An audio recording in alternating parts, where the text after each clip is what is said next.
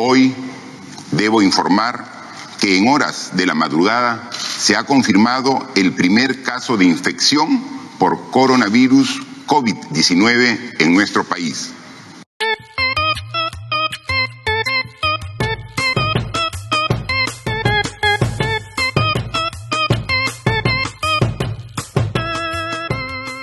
Radio BioI, un podcast de la Reserva de Biosfera Oxapampa Shaninka Yanesha, producido con el apoyo de la cooperación alemana.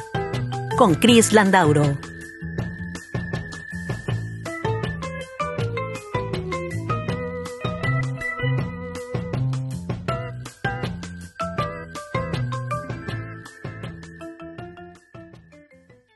Bienvenidos. Seguimos conversando con representantes de las distintas cadenas productivas de la Reserva BioI. En una emisión anterior hablamos de actividades biodinámicas. Hoy día hablaremos de turismo y permacultura. En pocas palabras, para ir entrando al tema, la permacultura es una forma de trabajar con la naturaleza y no en contra de ella. Eso significa respetar una serie de principios basados en los patrones y las características del ecosistema natural. Por ejemplo, una de sus normas nos recomienda observar la naturaleza antes de intentar solucionar un problema. De esta manera podremos plantear soluciones que se integren armónicamente dentro de un sistema más grande. Si la solución de un problema beneficia a pocos y perjudica a muchos, entonces esa solución está mal diseñada. Otro principio promueve la búsqueda de soluciones lentas y pequeñas para todos los problemas, porque los sistemas lentos y pequeños son más fáciles de mantener que los grandes y rápidos. De esta forma conseguiremos resultados duraderos, mucho más fáciles de mantener en el tiempo. En fin, seguiremos hablando sobre estos principios y la situación del sector turismo con nuestra invitada. Los dejamos con otra de nuestras pequeñas, pero imprescindibles investigaciones. En este episodio hablaremos con Soledad Córdoba, presidenta de la Cámara de Comercio, Turismo y Medio Ambiente de Oxapampa.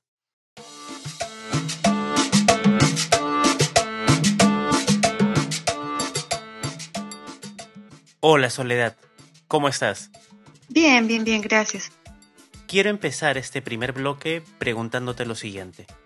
Tú has trabajado como regidora en la Municipalidad Provincial de Oxapampa como consejera en el gobierno regional de Pasco y ahora eres presidenta de la Cámara de Comercio, Turismo y Medio Ambiente de Oxapampa. ¿Cómo nace tu interés en el sector público de servicios?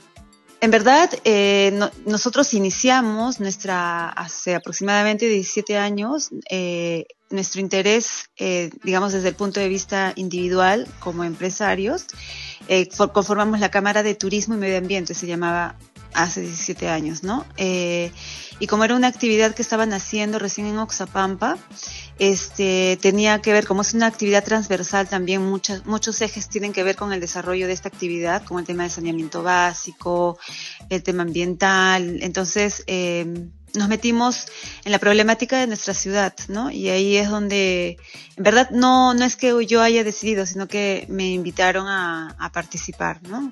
entonces fue, fue así el, el, transcurrir de, esta actividad pública mía, ¿no? Este año nosotros eh, justamente con el tema de la pandemia hemos tenido que ampliar nuestro el objeto de nuestra organización.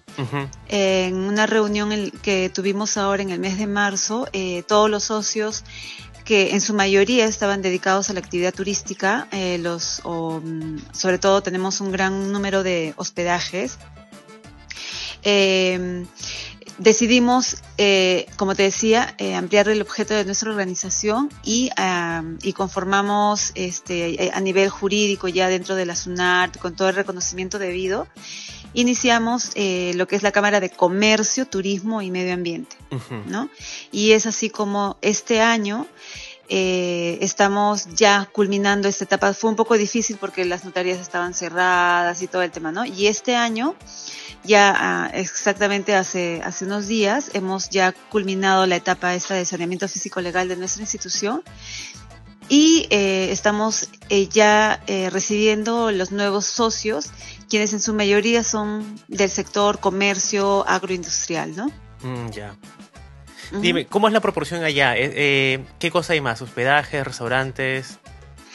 Eh, acá tenemos, mira, tan, 50-50, hay muchísimos hospedajes, que digamos que es la parte más afectada de todo este sistema, de, de, todo lo que ha pasado en la pandemia.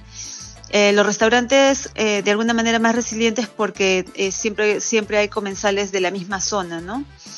Y, eh, pero hospedaje sí, o sea, ahí sí totalmente se cerró. Nosotros eh, se tuvo la decisión de tener unos ronderos en Oxapampa y cerrar el ingreso de Oxapampa.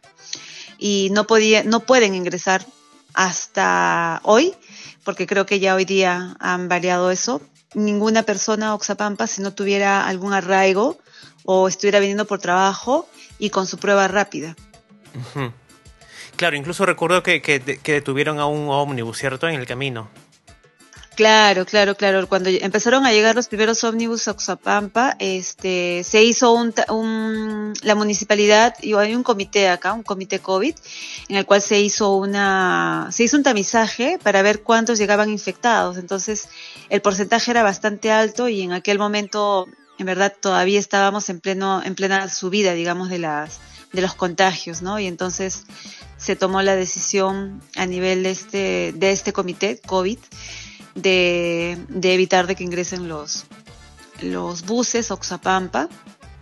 Y eso también trajo consigo una denuncia a la misma, al mismo comité por parte de la fiscalía, ¿no? Porque en verdad la norma a nivel nacional decía de que sí, los buses podían ingresar y las personas solamente con su una declaración jurada podían podían ya ingresar a, cualquier zona del Perú, ¿no? Pero en verdad eso fue una medida, eh, se, se tuvo que demostrar de que no era la más idónea en ese momento eh, puesto que, pues, como te decía, de 50, más o menos, por ejemplo, en un día, de 50 pasajeros, eh, tres estaban contagiados, por ejemplo. Ah, ok.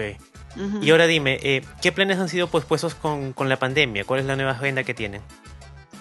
Ahorita estamos en una etapa todavía un poco incierta en el tema de turismo, porque no solamente depende de, los hospedajes, ¿no? Los hospedajes hasta hace un mes antes de la cuarentena focalizada ya se habían implementado en su mayoría, la mayoría de nuestros socios habían implementado los protocolos que habían sido dados por el sector, o en este caso por Mincetur.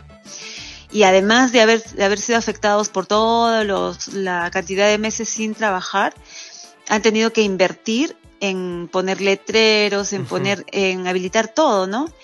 Y este y lamentablemente se, se Pasco y Oxapampa tuvieron una cuarentena focalizada. Y entonces hasta el momento ha habido más gasto que, que en, verdad ingresos, en ingresos casi cero en realidad. Y muchísimo gasto en todo ese, en todo ese tema de la pandemia. Y eso sumado a que en verdad el Estado menciona de que han habido apoyos en el tema de reactiva, por algunos programas, ¿no? De reactivación económica, pero en la mayoría de los servicios turísticos que, están dentro de nuestra organización no han podido acceder a, los préstamos, porque en realidad son préstamos, no, no es que sea un apoyo, en verdad es endeudamiento, ¿no? Sino que se ha dado preferencia a los que eran clientes de los bancos para poderles dar, ¿no? Pero en realidad, eh, por ejemplo, aquel empresario que, que no, no necesariamente tiene, tiene o es cliente de un banco para un préstamo, eh, le era más difícil porque tenía que tener al menos una, mm, una deuda, una, un préstamo anterior en el banco, ¿no? Entonces, ah, como para ser sujeto de crédito, algo así. Entonces, y bueno, y de todo este tema, los más perjudicados han sido los del sector eh, este, agencias de viaje y los orientadores de turismo, ¿no? Que son los, digamos, los, el sector más joven de toda, de, toda esta parte de la cadena de, de, la, de la actividad turística en Oxapampa, ¿no? Porque ellos sí se quedaron sin trabajo y, y en el caso de los de las agencias y operadores de turismo que pagaban costos altos por tener una oficina en el centro de la ciudad, han tenido que cambiar totalmente de rubro, ¿no? Ellos sí han cambiado totalmente de rubro. Ahorita son markets, son, están vendiendo productos de, de, para el tema de, ¿no? Mascarillas, todo el tema de saneamiento, sanidad, mejor dicho. Yo recuerdo que a fines del 2018, si no me equivoco, eh, cambiaron una serie de, reglamentos dentro de la actividad turística. Eh, imagino que mucha gente invirtió en la certificación, en, obtener los permisos, y ahora todos ellos pues están sin trabajo. Claro, Xapampa había, este, ha tenido una, una, este, bastante, un, un desarrollo bastante eh, permanente y, de, y ascendente, digamos, en el tema turístico, ¿no? La mayoría de las inversiones de mucha gente que está en Oxapampa apostaban por la actividad turística. Entonces, eh, encontramos eh, muchísimos lugares que se han convertido, por ejemplo, en turismo de aventura, canopy, este, algunas lagunas, o sea, la gente empezó a invertir en, en el tema turístico, ¿no?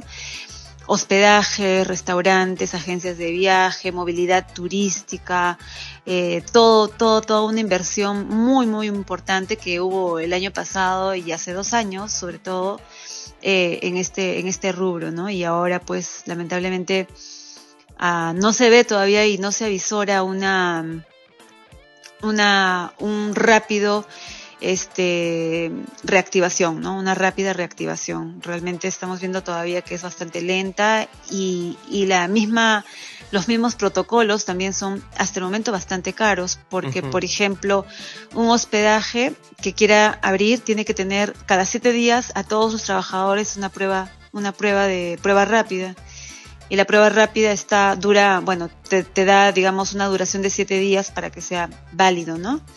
Después de siete días ya tienes que volverte a hacer otra, entonces implica un gasto, un gasto para nada de parte del, de los servicios, ¿no? Em, entonces sí se están viendo bastante perjudicados, bastante, bastante perjudicados eh, este rubro, ¿no? Em, no sabemos todavía cómo, hasta el momento, eh, muchos, como te decía, muchos de los hospedajes, algunos, sobre todo las agencias de viaje, han cambiado de rubro, ¿no?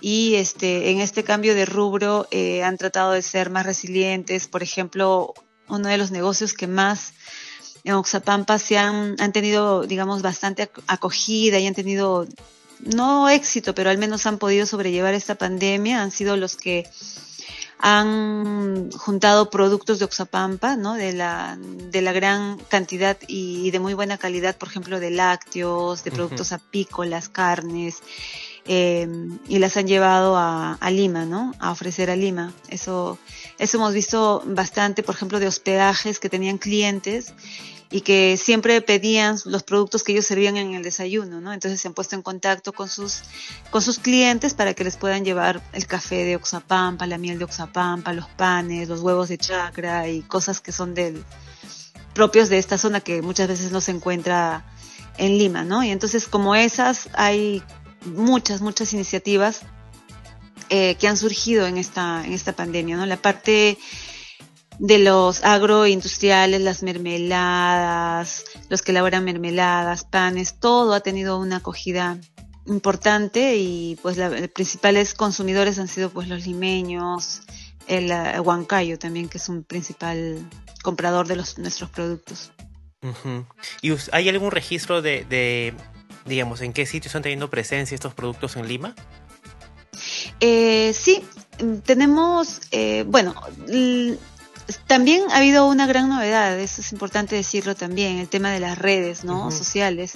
Entonces se han creado muchísimos, muchísimas páginas de, eh, no necesariamente existen físicamente los negocios, pero sí son empresas que están en las redes, que son, eh, por ejemplo, eh, BioOxa, eh, o sea, son, como 10 eh, empresas eh, que se han creado, son como red, como catálogos digitales, quienes este, mediante este catálogo han colocado pues todos los productos que Oxapampa tiene y entonces han, han podido llegar a la a una población importante en Lima, en Huancayo. Y este, y, y lo que sí también, una parte que no ha parado es el tema del transporte, ¿no? Pero el transporte para justamente el envío de este tipo de, de, este, eh, de, productos locales hacia la capital o hacia Huancayo, que son los dos lugares en los cuales hay mayor, mayor consumo. Y este, ¿no? Entonces eso es lo que, esa es, digamos, una de las, de las buenas noticias, digamos, dentro de lo malo, ¿no? Porque mucha gente también se ha dado cuenta de que la actividad turística eh, en toda esta pandemia es la, ha sido y ha demostrado ser la menos resiliente en todo, ¿no? Entonces, em, eh, muchos han, hoy por hoy han, han, están de alguna manera aprendiendo o dándose cuenta de que no es bueno invertir en un solo rubro, ¿no? Es importante siempre tener uno, dos o tres, o quizás dos o tres actividades importantes dentro de si es que lo puedes hacer, para que puedan ayudarte a sobrellevar este tipo de cosas. El turismo siempre hemos tenido nosotros, ya sea por la, por el clima, o ya sea porque las carreteras se interrumpen, o ya sea por, por este tema, es la que, la que más se ve afectada. Si bien es cierto, cuando está bien hay muchísimo ingreso, pero es la que más se ve afectada. Entonces, eh, como te decía, eh, se ha podido de alguna manera eh, llevar estos productos hacia, hacia la capital. Mucha gente que, que tenía, por ejemplo, chakras, no le daba, no le daba la, la debida importancia, ahora están produciendo mermeladas esas cosas, ¿no? Esa es la, la parte, digamos, buena, pero también tenemos eh, la, los aspectos negativos que, que son justamente los temas ambientales, ¿no? Bien, en esta parte haremos una pausa y regresaremos en unos segundos.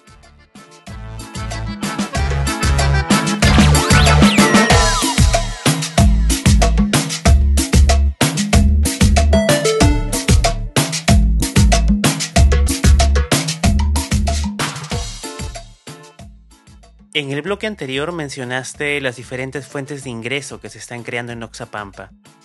Esa diversificación de portafolios es muy aconsejada en los negocios, pero muy pocas veces se pone en práctica. Aquí estaríamos comprobando la validez del consejo, pero en un contexto de necesidad.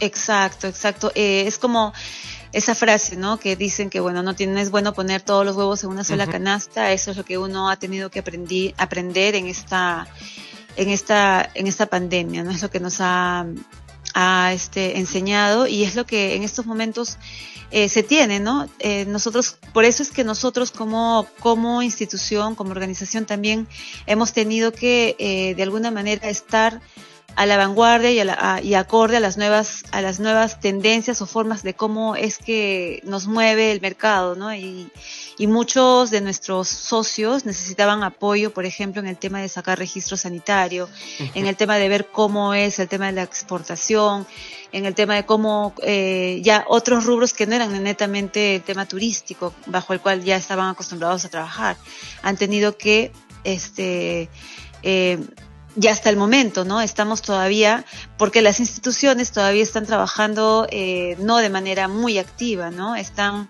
es muy lento todavía, todo se tiene que hacer vía internet, por ejemplo, para sacar el registro sanitario de una marca de mermelada o lo que fuera, tienes que todavía ir a Lima en un laboratorio, sacar las muestras y de ahí hacerlo ya por la página, pero todavía hay esa, esa, esa digamos, esa parte del, del, digamos, del procedimiento para que uno pueda realmente eh, llevar tus productos con tranquilidad, con una certificación adecuada, ¿no? Pero eh, todavía estamos en esa, estamos todavía en ese proceso, ¿no? Para que se puedan consolidar nuestros productos locales. Eso me llama la atención. todo el tiempo siempre he escuchado eh, hablar sobre los productos de, de Oxapampa, o sea, digamos que es eh, más o menos de cultura popular saber que hay buenos productos allá. Lo que no tenía idea era que eh, no pudieras trabajar o tramitar el, registro sanitario en la misma zona. No, no tenemos. Todo es en Lima. Eh, los, los laboratorios que están reconocidos por INACAL son de Lima. Entonces tú tenías que llevar tu muestra. Bueno, para empezar, no, no trabajaron, creo hasta que hasta cuatro meses después de la pandemia. Eh, después de eso empezaron a reactivarse una que otra, ¿no? Y este, esto, bueno, pero para llevar la muestra ya y quién te pueda llevar allá, también algo que ha crecido bastante en Lima es el tema de los servicios delivery, ¿no? Tú podías enviar con la empresa de transportes hasta tal lugar y esta empresa a su vez subcontrataba a otra empresa para que te pueda llevar. Pero era, es un trámite bastante engorroso que, que ha hecho que demore muchísimo por eso es que muchos de los productos nuevos que han salido eh, en estos momentos tienen, están reconocidos como de manera artesanal, digamos, ¿no? Todavía no están teniendo sus, sus registros sanitarios y todo ello, ¿no? Pero sí, eh, es importante también recalcar que nosotros eh, hemos estado trabajando con la, justamente con la cooperación alemana, la municipalidad. Nosotros tenemos un grupo que se llama el Grupo de Desarrollo de Actividades eh, Sostenibles, de Actividades Económicas Sostenibles de la Reserva de Biosfera. Y pues ahí estábamos, uno de los principales este, objetivos era poder tener unas, una especie de certificación local, ¿no? que nos permita, por ejemplo, eh, certificar los productos locales eh, para que puedan tener una, una salida, ¿no? Para que puedan llevar el sello de la reserva de biosfera. Y ese tema también después de la, de la pandemia se estancó porque las instituciones tampoco empezaron a trabajar, no se podían, no se podían tener reuniones y entonces quedó como en stand-by, ¿no? Pero eh, ahí uno de los principales requisitos que en este caso nosotros y también muchas organizaciones pedíamos era que los productos que salen con el sello de la reserva de biosfera deben de ser manejados de manera orgánica, eh, evitando el tema del uso de plásticos en su producción o al menos tratar de minimizar y el tema de no uso de plaguicidas, ¿no? que es un tema que en verdad a nosotros nos preocupa bastante. Eh, em, eh, no porque este no, no quisiéramos que digamos la marca reserva de biosfera sea usada por cualquiera sin ningún filtro, ¿no? De tal manera que pueda llegar una granadilla qué sé yo, a, algún lugar, a algún comprador y vea pues que tiene residuos de, de estos tóxicos que en verdad no es lo que nosotros quisiéramos, ¿no? Entonces, eso fue uno de las de los objetivos también que tuvimos y que bueno, hasta el momento no hemos logrado todavía plasmar porque no depende solamente de nosotros, sino de una toda una organización multisectorial, ¿no? Eso va a ser como una marca colectiva.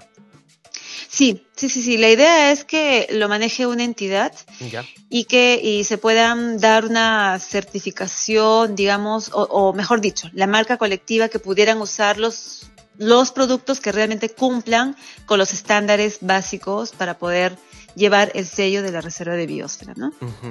Ah, ya, ok. es, es casi un producto intermedio entre una denominación de origen y una marca colectiva. Exacto, exacto. No sabíamos todavía exactamente cuál de los dos procedía dentro de, lo, de lo que clasifica Indecopy para eso, ¿no? Entonces estábamos todavía viendo la forma de cómo podría ser una certificación local inicialmente, ¿no? Eso era, eh, la idea es que sea una certificación local y quien, quien iba a dar, digamos, el, el, el sí o el no de un producto era este la municipalidad, pero mediante un bastantes procedimientos que, se iban a trabajar justamente, ¿no? Criterios mínimos que deberían de tener, digamos, los productos que salen de, de Oxapampa, ¿no? Ya, perfecto. A ver, entiendo que practicas la permacultura hace varios años, ¿correcto? Sí, correcto. Ya. En ese sentido, eh, ¿alguna vez has podido aplicar alguno de sus principios en algún cargo público que has asumido? En verdad, el tema de la permacultura, este nace con una, con una organización que, que existe aquí en Oxapampa, que se llama la organización Siete Elementos, quienes eh, exportan café, eh, un café especial, ¿no? A, Europa, Estados Unidos y a otros continentes. Em, y pues eh, ahí es donde nosotros eh, de alguna manera vimos de que en verdad existían otras formas de hacer agricultura, porque lo que en Oxapampa se tiene hasta el momento, y ese es uno de los problemas que justo te iba a mencionar, es que se tiene todavía el tipo de agricultura convencional. La gente, este, y ahora, ¿qué hemos visto en esta pandemia? Algo que también no nos agrada para nada es que, si bien es cierto, mucha gente ha regresado digamos que tenían una actividad importante en Lima o, en otros lugares, pero tenían de alguna manera familiares en, Oxapampa. Bueno, mucha gente, mucha familia hemos visto que, que están migrando a Oxapampa. Entonces, eh, comprando chacras, comprando. Entonces, muchos también de la sierra, bueno, ¿no? De, de la costa, con algunas prácticas agrícolas no acorde a lo que es lo que nosotros quisiéramos. Entonces, ¿qué es lo que se hace acá? Y lo que hemos visto y lo que estamos padeciendo es que la gente quema digamos, hace monocultivos, ¿no? Quema el bosque, eh, tala todos los árboles para sembrar zapallo, rocoto, granadilla. Y esto este, afecta porque, claro, antes era, digamos, de manera aislada, pocos, ¿no? Pero ahora en esta pandemia hemos visto que, que este tema se ha incrementado de manera notable, ¿no? Estamos viendo por todos lados bosques degradados, parcelas de, de agricultura totalmente mal manejadas, ¿no? Y eso es un poco lo, justamente el tema que al que iba que sí existen en Oxapampa modelos bajo los modelos exitosos, ni siquiera modelos que pudiéramos decir que no, son modelos exitosos de cómo es que se debe de manejar una agricultura en armonía con el tema ambiental, con, digamos con la uh, nuestra biodiversidad, pero no solamente eso, sino que además ellos los que practican la permacultura tienen que tener de alguna manera una un, un beneficio más adicional a lo, a lo que normalmente se paga por un producto cualquiera, ¿no?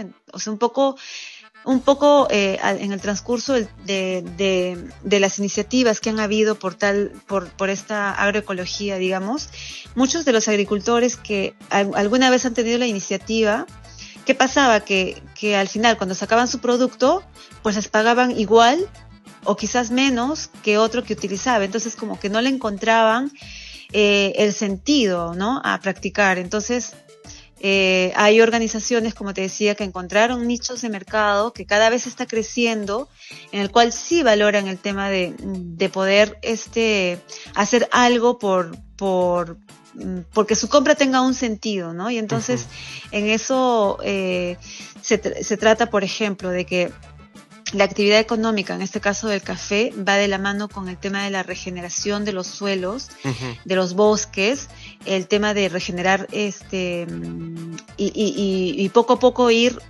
cambiando tu, tu, tu, por ejemplo, tus cafetos que están cultivados de manera este, de una agricultura convencional a una agricultura eh, permacultura, ¿no? Pero además de eso, ellos pagan un surplus, o sea, el, se les paga más que, por ejemplo, en el café, normalmente aquí en Oxapampa, 6 soles, 7 soles, están ganando, están, se compra, hay compradores a los, a los productores, uh -huh. pero esta organización les paga 10. ¿no? Pero también es un, como te decía, son nichos de mercado, ¿no? Tienes que buscar especialmente el nicho de mercado. Y pues en verdad ese es una, un modelo, un ejemplo de lo que nosotros sí nos gustaría que se, que se pueda dar en Oxapampa, ¿no? Y que, y que cada vez sea más imitado. Yo trabajo con abejas, yo, este, nosotros tenemos una, yo, tenemos un apiario uh -huh. y también estamos en todo un tema, este, de la protección de, de las abejas, los meliponinos, que son abejas nativas de esta zona. Y estamos viendo que cada vez pierden su hábitat, ¿no? Y entonces, eh, todo va de la mano, ¿no? El tema de la agricultura, el tema de la, la apicultura y la agricultura van de la mano. Y entonces, eh, todos esos, esos, esos conocimientos es lo que se necesita mucho más hacer énfasis hoy por hoy para poder evitar la pérdida que estamos teniendo de bosques nativos, eh, eh, sobre todo por la ganadería y la agricultura convencional, ¿no? que es lo que en verdad a nosotros particularmente nos preocupa mucho. Bueno, nuevamente se nos acabó el tiempo y justo cuando entrábamos a una de las partes más interesantes. Espero que puedan acompañarnos en el siguiente episodio. Un fuerte abrazo.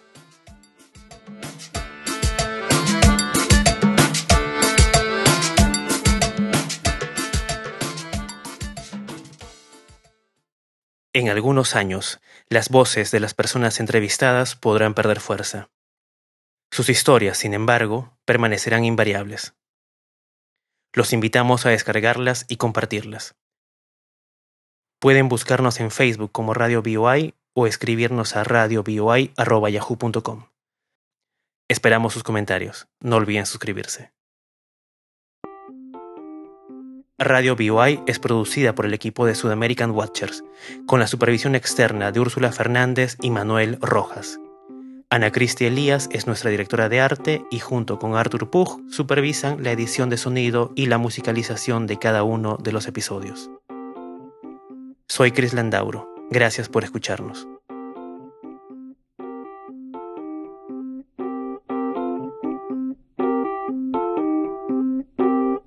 programa llega a ustedes gracias al apoyo de la Cooperación Alemana para el Desarrollo implementada por la GIZ a través del programa ProAmbiente 2.